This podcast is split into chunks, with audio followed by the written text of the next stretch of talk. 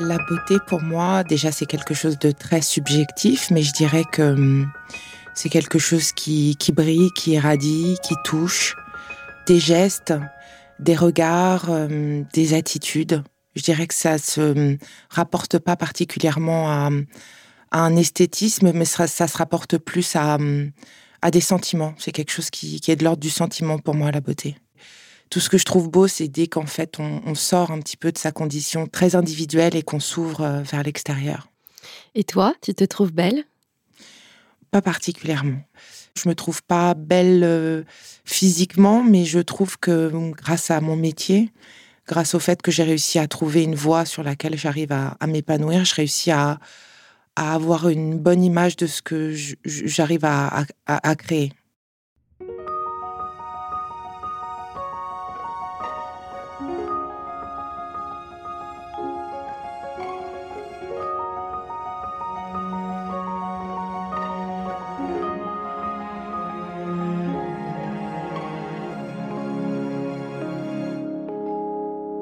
Leila Si est réalisatrice et photographe.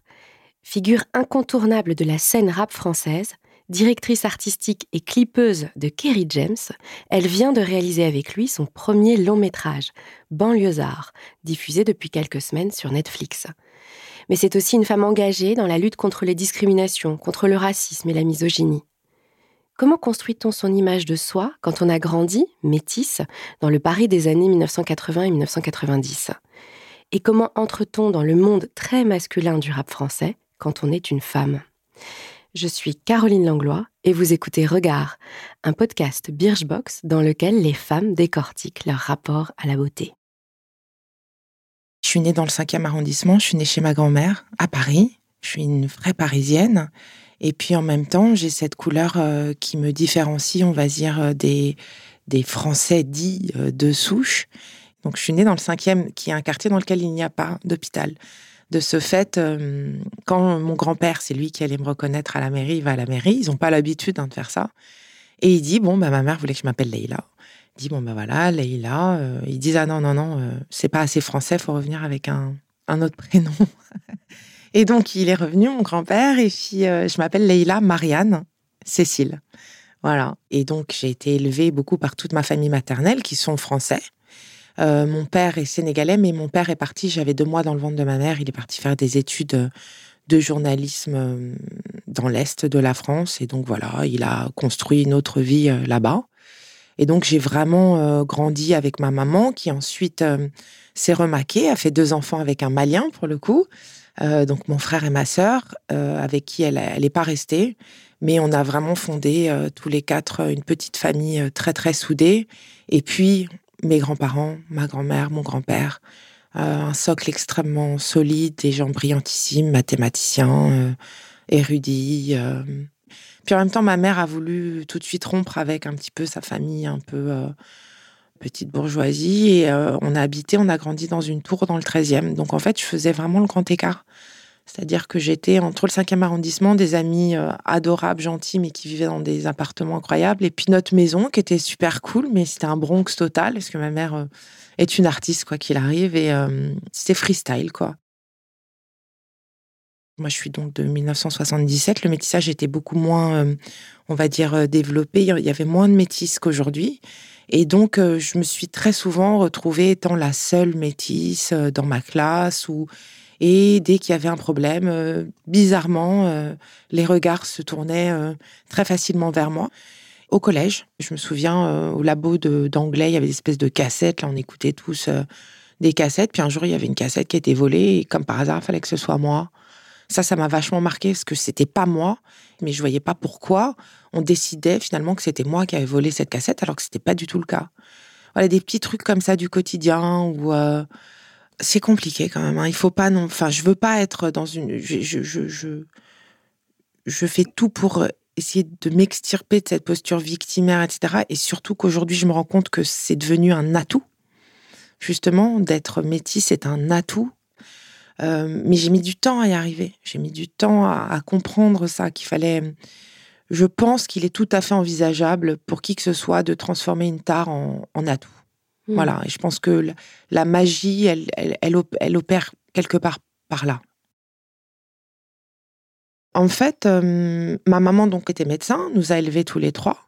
Donc de ce fait, tu sais bien euh, que les médecins travaillent énormément, ils ont des gardes, etc. Mm. Grâce ou à cause, mais je dirais grâce à ça, j'ai dû faire toutes les activités périscolaires de la planète. Mm. Claquettes, violon, piano, flûte traversière, solfège, danse classique, euh, dessin, peinture. Et puis la danse, euh, la danse était vraiment une, une pratique dans laquelle j'étais très épanouie, où j'étais bien, où j'arrivais à, à sortir un peu comme ça de mon corps. De. Quand tu danses vraiment et que tu as la Corée, que tu as les pas en tête, finalement, tu te retrouves dans un état qui est très difficile à atteindre, je dirais, autrement, où tu ne réfléchis plus vraiment, où tu es vraiment connecté à l'espace, à ton corps. Et donc, euh, bah, maman, toujours euh, au taquet, euh, a trouvé le programme du centre de danse du Marais où Mia Fry enseigne toujours d'ailleurs hein, aux côtés de son mari Michel Ressiga. Mia Fry, c'est une chorégraphe, danseuse afro-américaine qui a décidé, pour notre plus grand plaisir, de venir s'installer en France. Et c'était plus que des cours de danse, en fait. Il s'agissait aussi de d'attitude, il s'agissait de. Elle nous faisait parfois euh, faire des diagonales où on ne faisait que marcher. On marchait. Mais il fallait marcher avec style, avec élégance, il fallait avoir le menton vers les étoiles, il fallait... Quand on dansait, on se soutenait les uns les autres, il y avait une énergie, une force, quelque chose d'extrêmement galvanisant. Il y avait vraiment euh, quelque chose qui me donnait beaucoup d'assurance. Cette époque où je fais de la danse, où, où je, suis en cours, je suis au collège, euh, je me suis arrêtée dans la rue par une femme incroyable qui s'appelle Véronique, si je ne dis pas de bêtises, une femme avec des grands et longs cheveux blonds. Et voilà, elle me propose de venir euh, faire des essais euh, pour faire des photos pour Benetton. Alors Benetton, bah, c'est toujours aujourd'hui une marque qui existe. À l'époque, c'était vraiment la grande période, la grande époque de Benetton. Ce sont les premiers en fait à avoir, euh, je dirais, mis en, lumière euh, dans des campagnes publicitaires des 3 par 4 dans le métro partout, des castings et des visages différents, métissés, colorés. Donc, euh, je passe le test et puis ça marche. Et je rencontre Monsieur Olivero Toscani, qui est le, le photographe et directeur artistique de Benetton, qui a été un personnage très haut et qui doit toujours l'être, franchement, avec le tempérament qu'il avait. Très haut en couleur, euh, très agressif, euh, finalement, dans un sens, mais euh, déterminé, qui savait exactement ce qu'il voulait. Et c'est un mec, en fait, qui pouvait poser l'appareil photo. Il nous mettait en position. Donc, c'était souvent des positions où je devais avoir ma tête sur l'épaule d'un autre, qui, lui, avait son bras sur la tête de l'autre, qui, enfin, c'était des, compositions assez, assez compliquées. Et puis, ça marchait pas. Donc, il s'asseyait. Il nous laissait comme ça. Puis, il fallait pas bouger. hein. Il allait boire son café. Et puis, au bout d'un moment, ça revenait, etc. Et à ce moment-là, je me suis dit, ah, j'aimerais bien faire ce métier. J'aime bien ce métier. Ça me parle non pas pour être méchant comme lui, au contraire, je serais gentil avec les gens, euh, mais parce que j'ai l'impression qu'il se passe un truc. J'ai l'impression qu'il y y a quelque chose. Puis je faisais déjà du dessin. hein. J'étais, je, je peins depuis depuis toute petite et c'est vraiment la pratique artistique dans laquelle je, je suis la meilleure en fait. Mhm.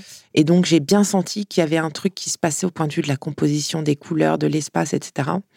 Et donc je, je remercie euh, Benetton, l'équipe et surtout Olivero, euh, malgré son tempérament de feu, parce que je sais que le déclic, euh, pour le coup, il, il se situe à peu près dans cette période. Dans ce rapport à ton image, on voit que tu as du mal à, à voir ta beauté, en fait, à dire que tu es belle ou à admettre que tu es belle. Et pourtant, tu as été mannequin chez Benetton. Oui, enfin, déjà, c'est une marque qui mettait en avant des personnalités.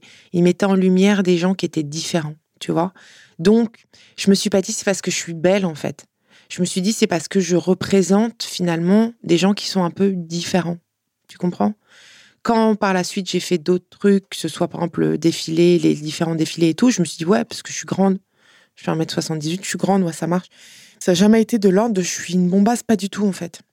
Pas du tout. À quel moment tu as rencontré l'univers du hip-hop?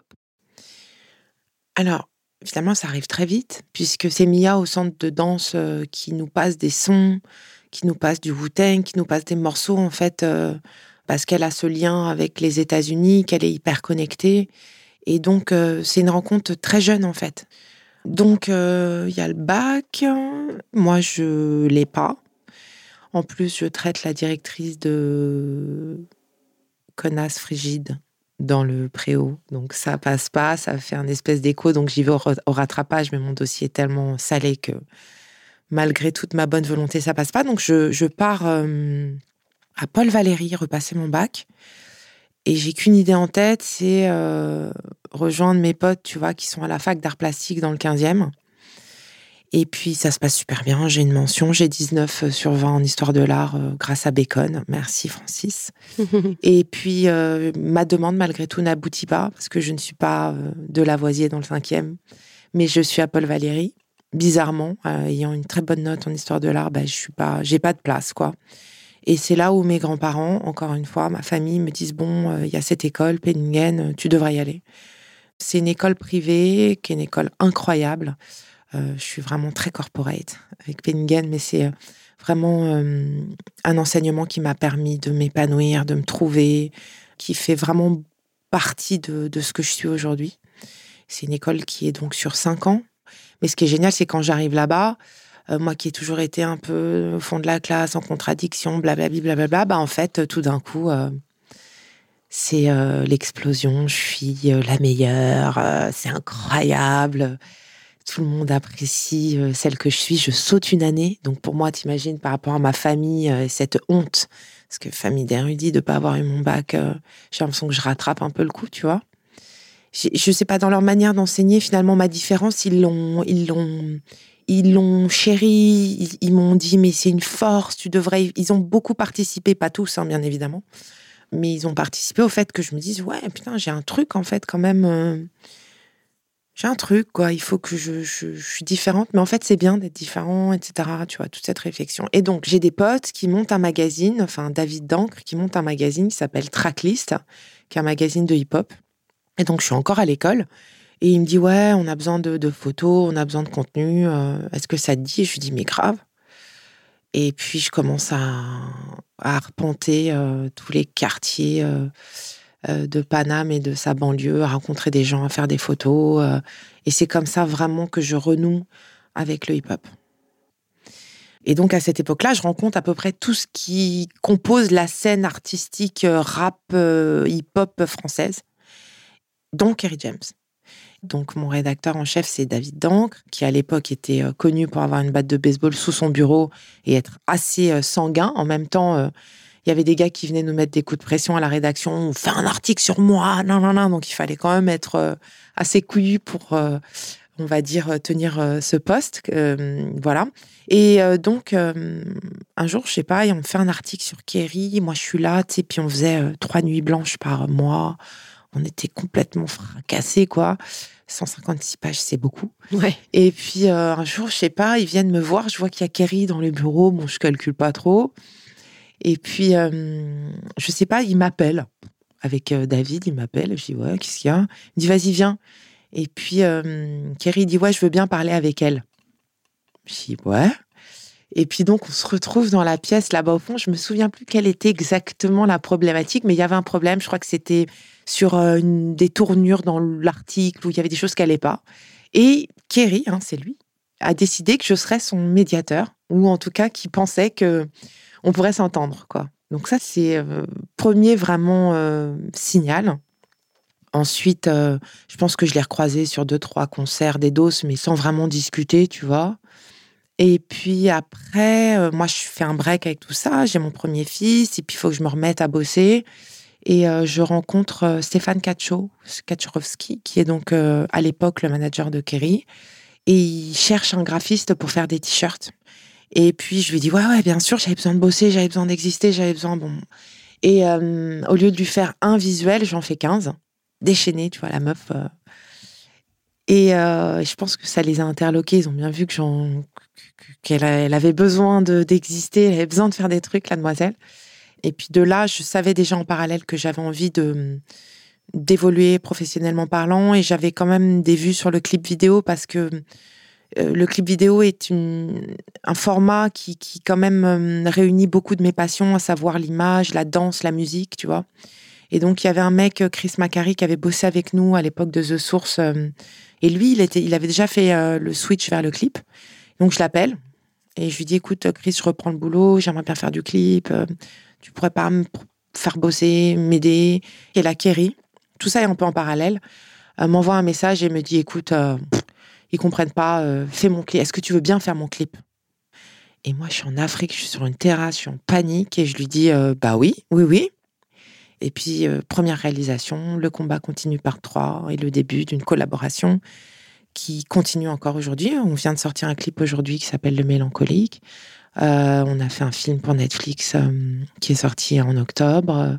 on a encore plein de projets. voilà. Et qu'est-ce qui t'a plu dans la culture hip-hop? Disons que toute cette espèce de mental très solide, très forte. Euh, c'est ce dont j'avais besoin en fait. J'avais besoin d'un truc, euh, une boîte. J'avais besoin d'une boîte avec des contours bien définis dans laquelle je pouvais exploser, tu vois. Parce que juste avant, j'explosais mais partout, puis ça se perdait, puis c'était génial en fait. J'avais un truc, tu vois, qui posait des règles et autour duquel je pouvais commencer à grandir, à, me déployer. Euh, et, bien évidemment, le message de fond qui était que oui, on peut s'amuser, on peut danser, mais qui a aussi cette puissance qui est apportée par les mots et par le sens et par ces mots scandés en rythme, avec une énergie, avec puis qui participait aussi à cette espèce de recherche de, de qui je suis, d'où je viens, ma couleur, etc. Puis il y avait toute cette espèce de filiation avec euh, les droits civiques, avec avec ce combat. Mais ça s'est fait très naturellement, en fait. C'est ce que vraiment je recommande à tous les, jeunes créatifs, c'est-à-dire euh, sortez, aller écouter du son, aller faire la fête, rencontrer des gens. C'est à ce moment-là que tout se construit, en fait. C'est pas dans une bulle euh, fermée. Il faut, il faut se tourner vers l'extérieur. Il faut absolument aller, euh, aller au contact, aller se mettre en danger. Enfin, je veux dire, il y a des, des fois des, des, possibilités qui sont enclenchées par un, un coup de toupet, un coup de voilà, j'ai osé, je suis allée lui dire un mot, puis finalement, ça l'a amusé, et puis j'ai eu des propositions, et de là, etc. En fait, il faut aller vers l'extérieur. La semaine dernière, j'étais euh, avec un artiste, et donc il enregistrait une émission euh, de radio. Et en fait, il y avait un preneur son qui était avec nous, et qui, lui, n'était pas du tout euh, tu vois, aucune affinité avec le milieu ou quoi que ce soit. Et il me regarde et il me dit alors, ça fait quoi d'être la seule femme? On était 80 dans le studio. Et j'ai eu un espèce de flash pour la première fois de ma vie et ça m'a complètement bloqué. Et après, tu vois, je devais aller voir les mecs, leur parler, leur poser des questions et tout. Et même mon pote Tristan, il me dit mais qu'est-ce qui t'arrive là là? Et je lui dis bah je sais pas là, j'ai peur en fait, je je je sais plus. Je il m'a dit mais je t'ai déjà vu faire pire, je t'ai vu sur des plateaux en train de mettre des coups de pression à des équipes euh, et tout. Et en fait, c'est parce que tout d'un coup, je m'en suis rendu compte. En fait, je ne me rends pas compte. C'est-à-dire que quand je travaille avec un artiste, je travaille avec un artiste, soit un homme, une femme, c'est la même chose en fait. Quand je suis avec des figurants des comédiens, c'est pas sexué pour moi. Et alors oui, peut-être que ça a aidé, le fait que je sois un peu un garçon manqué, le fait que je sois peut-être très crédule. Mais en fait, je suis moi, je suis un individu. Les mecs avec lesquels je travaille, ou les femmes avec lesquelles je travaille, ou les filles avec lesquelles je travaille, sont des artistes, tu vois.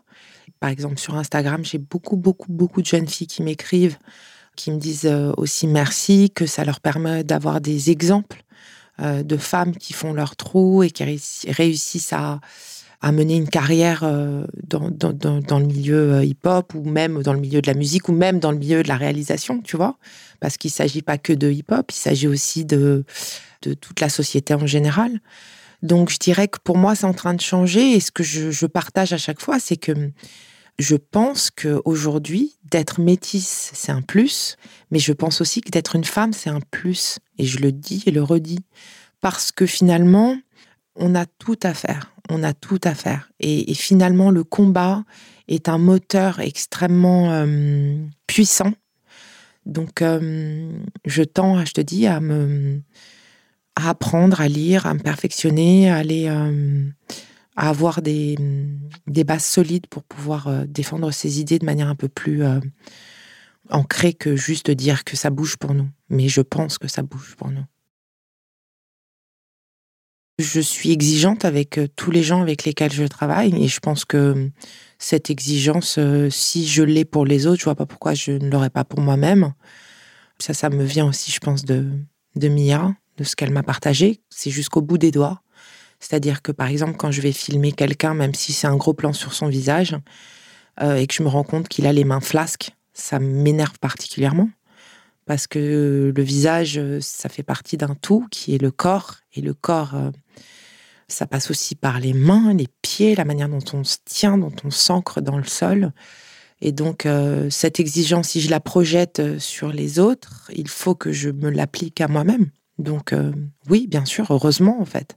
Sinon, je serais un, imposteur. Quelle image tu as de toi aujourd'hui?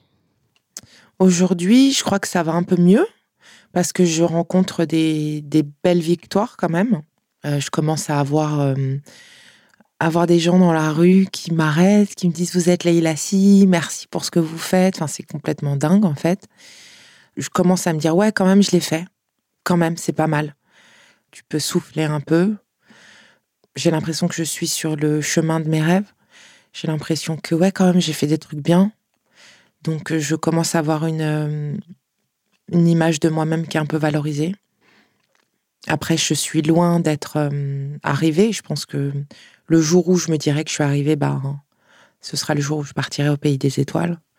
Parce que dans un sens, c'est ce que je dis à mes fils, euh, l'important c'est de se placer des objectifs euh, les plus hauts possibles. Après, il faut avoir des grandes ambitions. Même si on n'arrive pas à les atteindre, l'important c'est le, chemin que sur ce chemin, on rencontre toujours des gens, on se perfectionne, on apprend. Certes, on tombe. Euh, ça fait partie de, l'apprentissage et je pense que malheureusement, c'est en tombant qu'on apprend le plus. Et c'est en relevant qu'on on se connaît le mieux. Donc, euh, moi, là, en ce moment, ça va. Je suis cool.